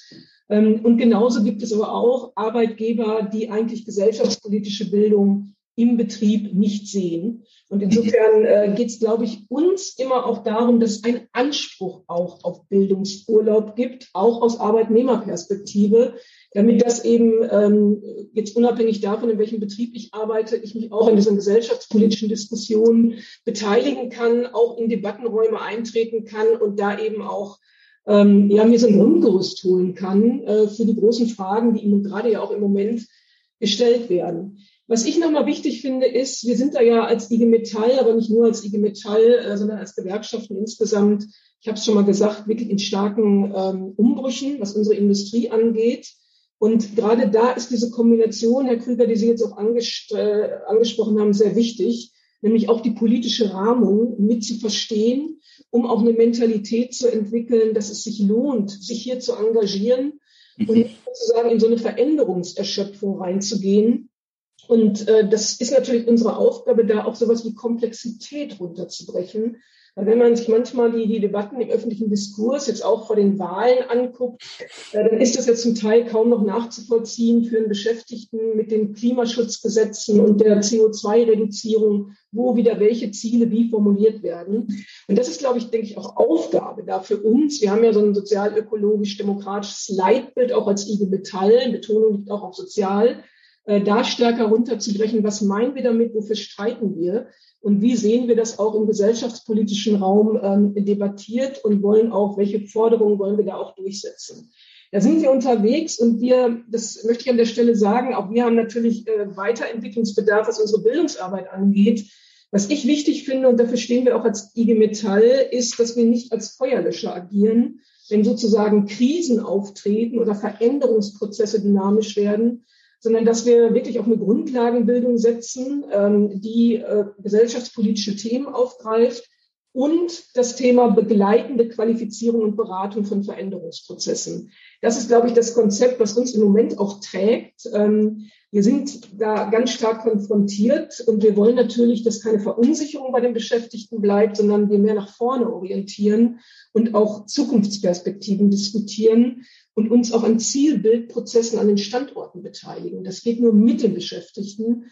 Und ich habe es vorhin schon gesagt, das ist natürlich wirklich auch ein, äh, ein anspruchsvoller Prozess der Betriebsräte und da kann Bildung unheimlich gut unterstützen. Wir bilden gerade tausend Veränderungspromotoren aus in der Bildungsarbeit, die genau die Aufgabe haben, Veränderungsprozesse zu steuern, Beschäftigte zu beteiligen und begleiten diesen Prozess mit Qualifizierungsmodulen. Und ich glaube, das ist auch das sind auch ähm, ja, Formate, über die haben wir am Anfang gesprochen, wo so Begleitkompetenz, Prozesskompetenz äh, und auch Konfliktkompetenz entwickelt wird, äh, die wir gerade jetzt äh, stark brauchen. Das heißt also, wir denken so Lern- und Gestaltungsfragen stärker zusammen, machen das auch zum Thema von politischer Bildung und machen auch stärker den Zusammenhang klar von politischen Entscheidungen, die anstehen, von Gesetzgebungsverfahren und welche Rolle das eigentlich für den jeweiligen konkreten Arbeitsplatz und für den Standort und die Branche spielt.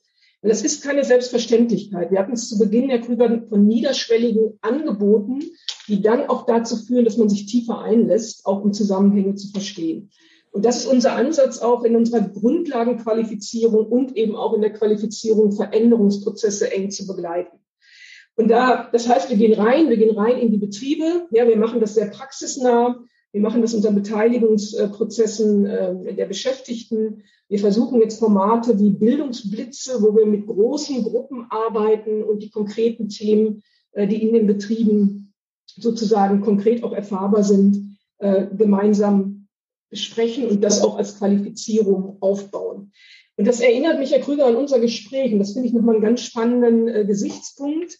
Nämlich, Sie hatten uns ähm, vor kurzem mal vorgestellt äh, in so einem Austausch, dass Sie aufsuchende Bildungsarbeit im ländlichen Raum machen. Das ist ja sozusagen auch der Ansatz. Wir gehen rein in die Betriebe, machen da sowas wie aufsuchende Bildungsarbeit im Sinne von Begleitung von Veränderungen. Sie gehen rein in ländliche Regionen, machen aufsuchende Bildungsarbeit, das heißt nicht nur angebotsgesteuert, sondern auch von den Menschen her gedacht. Und da würde mich mal interessieren, was Sie da als Bundeszentrale für politische Bildung eigentlich entwickelt haben. Ja, also aufsuchende politische Bildung ist, wenn man so will, eins der neuen Stichworte. Es kam übrigens zuallererst nicht aus der Bundeszentrale, sondern äh, aus dem Umfeld von Arbeit und Leben, äh, mhm. wo mobile äh, Formate von politischer Bildung im ländlichen Raum entwickelt worden sind. Äh, das Projekt Modem in Mecklenburg-Vorpommern und Sachsen, jetzt das Nachfolgeprojekt Geh mit, wo auch die Bayern noch dabei sind, ähm, ähm, macht deutlich, worauf es ankommt, nämlich die Kapillaren des ländlichen Raums zu erobern und in den Kontexten, wenn man so will, Brückenmenschen zu identifizieren, mit denen man gemeinsam nachhaltige Bildungsprozesse anstößt. Und diese nachhaltigen Bildungsprozesse zielen auf konkrete Veränderungen äh, in den in diesen Landschaften, in diesen sozialen Räumen ab. Das heißt also, es geht nicht um Reproduktion der Räume, sondern es geht um eine Qualifizierung äh, der Räume, um eine Veränderung, um eine Verbesserung äh, der Rahmenbedingungen, der Lebensbedingungen, der Arbeits, äh, der Arbeitswelt. Äh, und äh, wir haben sozusagen äh, zwei Schienen entwickelt bei uns in der Bundeszentrale. Eine ist noch in den Kinderschuhen, die andere mittlerweile in ein richtiges Programm gegossen. Was den ländlichen Raum betrifft, unterhalten wir ein Programm politische Bildung im ländlichen Raum, das heißt Zusammenhalt durch Teilhabe.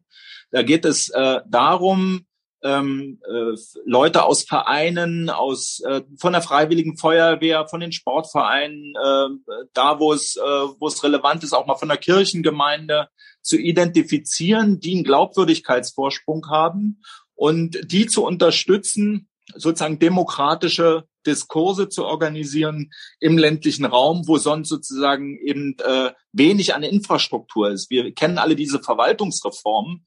Äh, das nächste Bürgeramt ist nicht mehr in der eigenen Gemeinde, sondern 40 Kilometer entfernt. Das heißt, die Politik hat sich aus dem ländlichen Raum und die Verwaltung hat sich aus dem ländlichen Raum zurückgezogen. Und demokratische Qualität heißt Austausch über äh, über politische Fragen der Dorfgestaltung, äh, der Entwicklung in den Gemeinden. Äh, und da sozusagen ist es eben äh, wichtig, Menschen vor Ort zu haben, Menschen vor Ort zu identifizieren. Und da zielt dieses Programm hin. Ein zweites Programm, was wir entwickelt haben, Miteinander reden, äh, geht jetzt in die zweite Förderphase äh, und in die Neuausschreibung. Miteinander reden adressiert Kleinstgemeinden und Dörfer wo Ideen und Impulse, wo politische Bildung durchaus in Kombination mit kultureller Bildung, mit äh, sozialer Arbeit, äh, mit ähm, äh, auch betrieblichen äh, Infrastrukturen antreten kann und sagen, wir haben eine Idee, wir wollen da was sozusagen hinbekommen.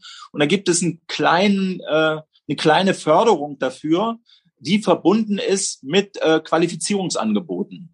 Äh, und die Qualifizierungsangebote reichen von Öffentlichkeitsarbeit bis hin äh, zu äh, Coaching-Programmen, äh, um eben äh, sozusagen eine, mehr Selbstbewusstsein, mehr Selbstermächtigung als Bildungsziele zu definieren und zu verfolgen. Funktioniert super. Die mhm. Feedbacks von den Leuten äh, äh, gehen ungefähr so, wir haben zum ersten Mal äh, hier in unserem Dorf eine Bundesbehörde als Partner erlebt. Ja, und das das meint eben politische Bildung in die Fläche äh, bringen. Äh, wir arbeiten ja auch mit, äh, mit Kooperationspartnern da zusammen. Ich glaube, das ist sehr wichtig. Das Zweite, was wir jetzt neu aufbauen, geht direkt äh, in diese Veränderungsregionen hinein, die äh, äh, vormals sozusagen durch äh, Kohleabbau, äh, durch äh, industrielle Landschaften geprägt waren. Also gar nicht definitiv ländlicher Raum, sondern eher postindustrielle äh, Regionen, wenn man so, äh, so will. Und da sozusagen geht es tatsächlich um Veränderungsprozesse, die nicht top-down von Seiten der Politik, die dort versuchen, neue Arbeitsplätze anzusiedeln und ähnliches äh, äh, verfolgt. Das interessiert uns weniger, sondern wir wollen bottom-up mit den äh, dort lebenden Menschen äh, Wege suchen, wie Zukunft sozusagen äh, in diesen Regionen wieder selbst in die Hand genommen werden kann. Äh, und da sozusagen äh, wollen wir Ressourcen bereitstellen, die eben Selbstermächtigung, Unterstützung, Vernetzung, äh, ähm, Qualifizierung, um, um sowas äh, anzugehen, äh, eben in diese Region bringt. Und auch da ist das Schlüsselwort wieder Brückenmenschen zu identifizieren. Menschen, die sich engagieren wollen, die eine Vorstellung haben, äh, wie es hier weitergehen könnte oder zumindest eine intrinsische Motivation haben.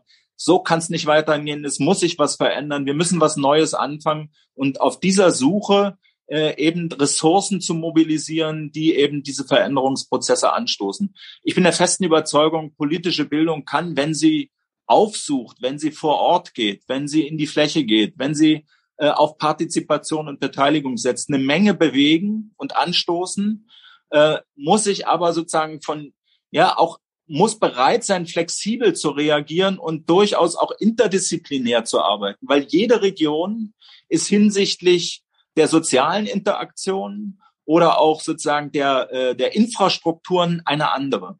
Keine Region gleicht der anderen. Und deshalb muss man sich auf jede Region einlassen und sie sozusagen aus sich selbst heraus versuchen, äh, mit den äh, Menschen, die dort unterwegs sind, äh, äh, ja, ähm, einen Push zu geben und, äh, und Entwicklungsprozesse anzustoßen. Und darauf wollen wir uns gern einlassen. Wir äh, bauen einen neuen Fachbereich derzeit auf am Standort Gera. Das ist unser neuer dritter Standort neben Bonn und Berlin.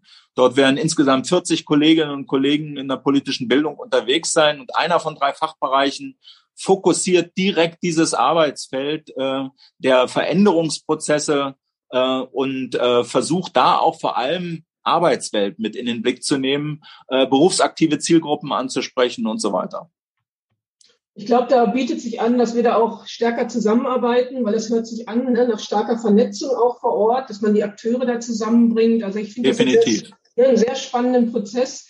Und Nico, ähm, das Thema ist ja regional vor Ort unterwegs zu sein. Und ich habe vorhin gesagt, wir haben ungefähr 100.000 Teilnehmende als IG Metall pro Jahr und davon sind ungefähr 50.000, äh, ein bisschen mehr vor Ort. Also es ist sozusagen die Bildungsarbeit, die vor Ort stattfindet, äh, wo sich Kolleginnen und Kollegen vernetzen aus kleinen Betrieben, aus großen Betrieben, aus unterschiedlichen Branchen und da ja auch sehr viel voneinander lernen stattfindet. Ähm, und wir sozusagen diese, diesen äh, nur in einer Branche zu denken oder nur in Großbetriebsstrukturen zu denken, aufgeben oder nicht aufgeben, sondern eben nicht forcieren, sondern wirklich gucken, wie vernetzen wir uns eigentlich vor Ort, um eine starke IG Metall vor Ort auch zu sein. Begleiten wir das auch mit politischer Bildung und mit der Auseinandersetzung auch der Fragen, die vor Ort entstehen. Das geht so in die ähnliche Richtung, das ist unsere Tradition. Nico, wie erlebst du das denn bei euch ähm, in Leer-Papenburg? Kann man sagen, das ist auch eine ländliche Region? Oder mache ich ja, absolut. Absolut, nein, absolut. Äh, die ländliche Region und äh, das merkt man auch, ist auf dem Landleben, sag ich mal, der Zusammenhalt ja sowieso noch intensiver. Ne? Jeder kennt jeden, sag ich mal. Das ist ja schon nochmal eher da als jetzt in der, in der großen Stadt. Aber trotzdem ist es genau, was du ansprichst, auch der, der Riesenvorteil, den ich auch sehe. Ne? Wir erleben das bei uns in der Geschäftsstelle der Papenburg, äh, eine sehr intensive Zusammenarbeit und auch das, das, das Teamgefühl, was auch da ist bei den unterschiedlichen Betrieben, von ganz groß bis ganz klein. Und das ist, glaube ich, auch das, was auch gegenseitig so stärkt. Ne, ich sage mal ein Beispiel, ich hatte mal, war mal selber auf dem, auf dem Jugendseminar, ich weiß gar nicht, was bei Sakyong war, äh, da hatte ich, ich weiß gar nicht, wie viele Teilnehmer, aber ich würde sagen, 80, 90 Prozent kamen von VW. Unterschiedliche Standorte. Und es waren zwei andere Betriebe da. Das war einmal die Meierwerft und das war einmal, ich weiß gar nicht mehr wer es war, aber auch eine kleine, eine kleinere Firma war das dann. Das war aber schon so, dass ja nicht wirklich alle voneinander gelernt haben in dem Sinne, sondern es sich schon sehr intensiv auf das Thema dann VW, gar nicht als Vorwurf, um Gottes Willen. Äh, hätten wir jetzt mehrere Standorte und wir würden zusammenkommen, ist auch klar, dass alle über den Betrieb reden. Aber das ist das, was du sagst. Das glaube ich, gerade auch das untereinander und aus der Region. Das stärkt ungemein und das stärkt auch die Region insgesamt. Und ich glaube auch, dass die Menschen das merken. Nicht nur die Funktionäre, die auf den Seminaren sind, sondern auch die Menschen das merken, okay, da passiert was, da ist eine IG Metall, das ist nicht nur der eine Betrieb, sondern das ist eine ganze Geschäftsstelle. Und deswegen halte ich das auch für so wichtig, auch gerade, gerade regional die Seminare anzubieten. Absolut. Da stecken wir auch die meisten Ressourcen rein, auch als IG Metall. Das tun wir aus gutem Grund. Ähm, und das werden wir auch weiterentwickeln. Wir haben jetzt noch ungefähr eine Viertelstunde und das ist schon eine sehr, sehr spannende Diskussion, wie ich finde. Ich hatte zu Beginn gesagt, es ist ein kleiner Bruch, dass ich auch gern nochmal über die Lernkurve reden würde, digital und Präsenz. Ähm, das ist ja ein bisschen eine neue Qualität, äh, was das Thema digitale Bildung angeht. Wir haben das in der Corona-Zeit äh, immer so diskutiert, entweder oder. Also wir mussten digital machen, weil Präsenz nicht ging. Äh, mittlerweile sind wir in der Diskussion, ähm, dass wir eher überlegen, wie können wir äh, digital und Präsenz integrieren und daraus auch unser Bildungskonzept innovativ weiterentwickeln. Weil was wir festgestellt haben, ist schon, dass wir deutlich mehr Kolleginnen und Kollegen erreichen und auch andere Kolleginnen und Kollegen erreichen, wenn wir digitale Angebote machen. Auch wenn wir da nicht so tief einsteigen können, kann man trotzdem auch mit digitalen Formaten was machen. Da würde mich auch nochmal die Runde interessieren. Ich weiß nicht, ob das im Forschungsbereich, äh, Frau Zeuner, schon überhaupt irgendwie untersucht ist, wahrscheinlich nicht, äh, oder ob das auch diskutiert wird an der Universität oder ob das auch an, mit den Bundeswehrsoldaten zum Beispiel ausprobiert wurde, wäre auch mal eine interessante Frage, ne? also was da für Effekte sind. Ähm, ich glaube, es lohnt sich da auch nochmal gemeinsam drauf zu gucken, wie kann das politische Bildung auch nochmal stärken, wenn man diese Formate richtig gut einsetzt weil es hat eine andere Breitenwirkung. Und natürlich muss man schauen, wann macht das Sinn. Aber die Debatte jetzt zu führen, ich halte die für sehr wertvoll. Ich, Frau Zeuner, haben Sie da an Ihrer Bundeswehrhochschule Erfahrung gemacht oder im Forschungsbereich einen Blick drauf? Wir mussten natürlich genau wie alle anderen Universitäten von heute auf morgen letztes Jahr im März auf digitale Lehre umschalten. Ne? Das haben wir gemacht, das haben wir auch 100 Prozent machen müssen. Ähm, ich bin da sehr ambivalent. Also es gibt Teile von, von äh, in diesen Veranstaltungen, ich kann jetzt natürlich nur über meine Veranstaltungen mit meinen Studierenden sprechen. Ähm, da hat es ganz gut funktioniert, aber ich habe, das passt jetzt natürlich zum Thema, ich habe mit denen ein Lehrforschungsprojekt gemacht im Rahmen politischer Bildung und digitale Medien und die Frage, die, die, Überschrift dieses Seminars war, wie umgehen mit Fake News und Filterblasen und ähnlichen Dingen. Also diese Frage, ähm, die Kombination aus politischer Bildung und, und äh, Bewusstseinsentwicklung dafür, was eigentlich Medien mit uns machen und was wir mit Medien machen können.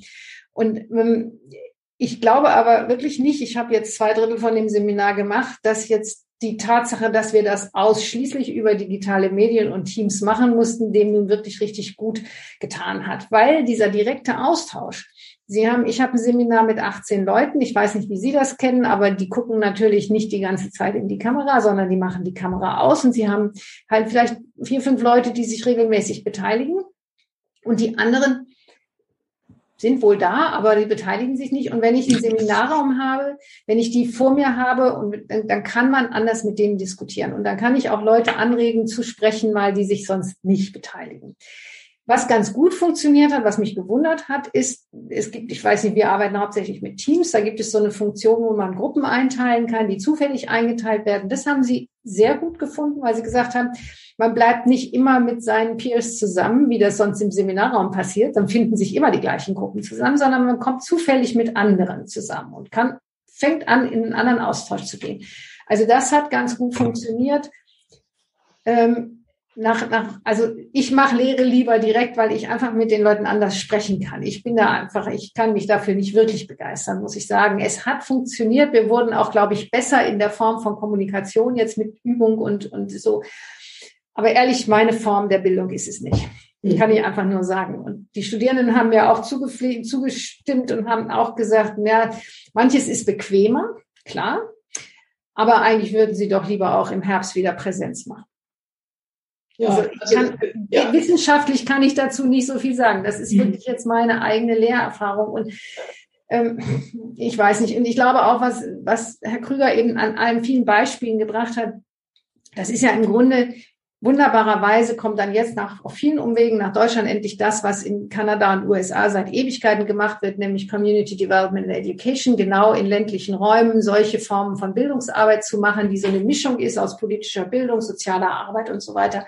Ist ja mhm. wunderbar, dass die Landeszentrale, die Bundeszentrale das jetzt so unterstützt da frage ich mich auch, wie weit kann man denn das eigentlich wirklich digital machen? Man kann bestimmte Dinge wahrscheinlich nutzen, weil man sagt, man kann über eine größere, über eine größere Region sich schneller verständigen und so. Aber ich glaube, die bestimmten, was, was wir jetzt so als Stichwort hatten in unserer Untersuchung, als mit der Begegnung, das kriegen sie digital, finde ich, nicht so hin. Aber da, da, das ist vielleicht auch meine Persönlichkeit. Das kann ich nicht so richtig einschätzen. Vielleicht mögen manche Leute das auch lieber.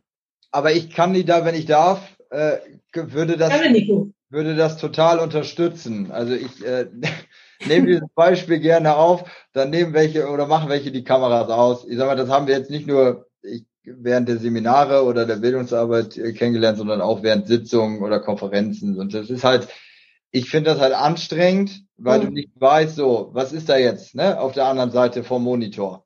Hört ihr dir jetzt zu? Ja, was macht er da gerade? Macht er gerade die Wäsche fertig oder kümmert er sich gerade ums Geld oder staubsaugt er gerade oder was? Ja, das ist ja manchmal auch ganz interessant, wenn da jemand aus Versehen sein Mikro anmacht und dann hörst du da auf jeden Fall was. Also deswegen glaube ich aber und insbesondere gerade bei der Bildungsarbeit, ich finde zumindest meine persönliche Auffassung, das lebt auch von dem Miteinander der Menschen direkt vor Ort im Präsent. Ja, und das ist das, was ich zumindest vernommen habe. Ich nehme nur mal ein Beispiel. Wir haben in unserer Kommunikation in dieser Corona-Krise oftmals Videos gemacht, weil wir keine andere Kommunikationsplattform für die Belegschaft wirklich hatten. Und dann war ja die Betriebsversammlung, wo wir drüber gesprochen haben. Das habe ich bei mir persönlich zumindest gemerkt. Man ist ganz anders emotional dabei und man merkt das auch wirklich nach einem Jahr, wo du das nicht hast, hast du einfach, äh, Entschuldigung für Aussehen, aber viel mehr Bock darauf, wenn da dann 1500 Leute stehen, da jetzt auch was zu machen. Ja, und ich glaube, das ist auch so bei den Seminaren. Man braucht die Menschen um sich herum. Und ich glaube, das ist ganz schön, teilweise äh, über Monitor was machen zu können. Ich sage mal, ich brauche jetzt nicht für eine Stunde nach Hamburg oder nach Berlin fahren. Dafür wäre sowas wahrscheinlich möglich. Aber auf Dauer bin ich da auch nicht so der Freund von. Also ich kann mich da anschließen, äh, mit Kacheln zu reden äh, äh, und zu verhandeln, äh, die sozusagen nur die Initialien siehst du vor dir, äh, ist irgendwie, äh, das hat nichts mehr mit, mit sozialer Interaktion zu tun. Das ist so, so ein defizienter Modus von, von Selbstgespräch, den du da führst. Und äh, wenn dann sozusagen der Widerspruch kommt, geht plötzlich ein Bild an und äh, kommt eine erregte Person zu. Also ich meine, das ist das ist, hat nichts mehr mit, mit ziviler Kommunikation zu tun. Das ist, muss man sagen. Aber ich würde gern einen Einwand formulieren. Weil, also ich beobachte, dass sozusagen in, bei dieser ganzen digitalen Lernkurve ganz bestimmte Formate tatsächlich funktionieren. Äh, ich mache mal ein Beispiel. Also einer unserer Kollegen ist äh, auf die Idee gekommen, relativ zeitnah in der ersten äh, Corona-Welle ähm, auf sozusagen auf den ausgefallenen Politikunterricht zu reagieren. Und das Format hieß Politikstunde. Und die haben sozusagen äh, einfach verschiedene Akteure, Leute, Interessensvertreter, Forscherinnen, äh, alle möglichen äh, Expertisen zu bestimmten Themen eingeladen und eben eine Politikstunde organisiert. Die ging immer diese Dreiviertelstunde und die lief täglich in dieser ersten Welle. Und das ist ein echter Bestseller geworden. Da ist richtig Betrieb, äh, gab es eine Betriebstemperatur äh, und das hat funktioniert. Äh, und äh, bei vielen Leuten hat das einfach äh, Feuer gefangen. Ein anderes Format, was gut funktioniert hat, ist sozusagen zu aktuellen Themen Fachleute zuzuschalten. Also wir hatten zum Beispiel zu den Wahlen in Israel einen Themenabend äh, mit verschiedenen äh, Perspektiven aus der israelischen Gesellschaft, äh, die das diskutiert haben. Die brauchten nicht zu kommen, das musste man nicht organisieren und es waren viel mehr Teilnehmende als äh, als, äh, als es sonst sozusagen wären, wenn man die Sache analog und in Echtzeit durchgeführt hätte. Aber ich gebe zu, sozusagen analog ist das neue Bio. Ja, also im Grunde genommen muss man äh, äh, muss man die Qualität, die man bei analogen Veranstaltungen hat, sich immer wieder vor Augen führen. Die ist durch nichts Digitales zu substituieren. Aber sozusagen es gibt Ergänzungen und neue Möglichkeiten im digitalen Bereich, die uns, sagen wir mal, unsere Handlungsfelder erweitern. Und äh, die, denke ich, sollten wir im Blick behalten. Also äh, prüfet alles und das Gute behaltet, wie der äh, Apostel Paulus so schön sagt. Ja, ich kann mich Apostel Paulus auf jeden Fall anschließen. Ich teile natürlich alles, was gesagt wurde, dass man im Grunde, ähm, gerade wenn politische Bildung, wenn wir da Zeitkorridore schaffen wollen, um gesellschaftspolitische Fragestellungen zu diskutieren, äh, natürlich nicht digital geht. Dazu kommt ja auch noch, dass man sich digital den ganzen Tag selber angucken muss. Das ist ja auch eine neue Qualität. Ich meine, der eine mag es, der andere vielleicht weniger. Ähm, aber ich finde auch, wir hatten so ein paar Formate ausprobiert und auch äh, eine Integration mal versucht, die lohnt sich weiterzuentwickeln. Wir haben beispielsweise mehr als 100 Seminare gemacht, als wir nicht in Präsenz unterwegs sein konnten, zum Thema Verschwörungsmythen digital.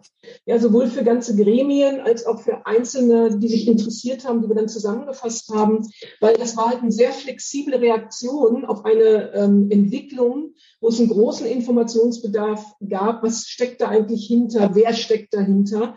Und das hat gut funktioniert. Oder wir haben beispielsweise auch ähm, digitale Elemente in unsere Präsenzbildung eingebaut, weil wir beispielsweise eine App haben, eine Lern-App, mit der wir im Seminar arbeiten und die dann die Kolleginnen und Kollegen mitnehmen können in den Betrieb und da auch weiter lernen und einsetzen können. Also auch das sind Formate oder auch Hybridgeschichten, wenn man sich bereits kennt. Ich glaube, dann ist auch digital leichter, in Modulen auch mal ein Modul hybrid zu machen, weil die Zeit auch von den Kolleginnen und Kollegen, gerade die, die auch Kinder haben, wird natürlich auch knapper. Also insgesamt, glaube ich, lohnt sich nochmal einen Blick darauf zu werfen. Ich stelle fest, unsere Runde hier hat digital ganz hervorragend äh, funktioniert, ja. ähm, weil da, glaube ich, sind wir uns einig. Ich finde, dass wir eine sehr spannende, inspirierende Diskussion geführt haben über den Wert von politischer Bildung, was Bildung auch leisten kann in nur anderthalb Stunden, also um Menschen und Gesellschaften auch zu begleiten, um Krisen zu bewältigen, würde ich jetzt nicht sagen, äh, aber auch Verhältnisse zu reflektieren und auch Alternativen zu formulieren. Ich glaube, das äh, ist das, was politische Bildung ja auch ausmacht. Das haben wir heute sicher nicht zu Ende diskutiert und auch nicht umfassend diskutiert. Aber ich fand es eine sehr inspirierende Diskussion, und ich glaube, ich würde jetzt mal die Schlussfolgerung ziehen aus der Debatte hier. Das ist immer auch mein äh, Statement, dass ich finde, politische Bildung ist Demokratiebildung und muss wirklich in diesen Zeiten radikal aufgewertet werden. Da sind wir in unterschiedlichen Institutionen, da sind wir als Gewerkschaften, da ist die Bundeszentrale für politische Bildung und auch Wissenschaft, glaube ich, gute Begleiter, Begleiterinnen und äh, gute Akteure, um das nach vorne zu entwickeln. Ich bedanke mich wirklich sehr, sehr herzlich bei euch, Nico, bei dir. Viel Erfolg. Du bist sozusagen kurz vorm Verhandlungsende. Wir wünschen dir alles, äh, alles Gute, dass ihr einen richtig guten Kompromiss rausbekommt am Ende. Ähm, ich bedanke mich sehr, Herr Krüger, bei Ihnen. Es ist immer wieder inspirierend, mit Ihnen zu diskutieren. Und Frau Zeuner, sehr schön, dass Sie da waren und nochmal Ihre wissenschaftliche Expertise uns hier zur Verfügung gestellt haben. Das war eine sehr runde Diskussion. Ich bedanke mich auch bei Sokyong nochmal, der das alles mit begleitet hat, der auch im Chat viele Fragen schon beantwortet hat, Rückmeldung gegeben hat. Herzlichen Dank, euch allen einen schönen Abend und ich freue mich aufs nächste Mal.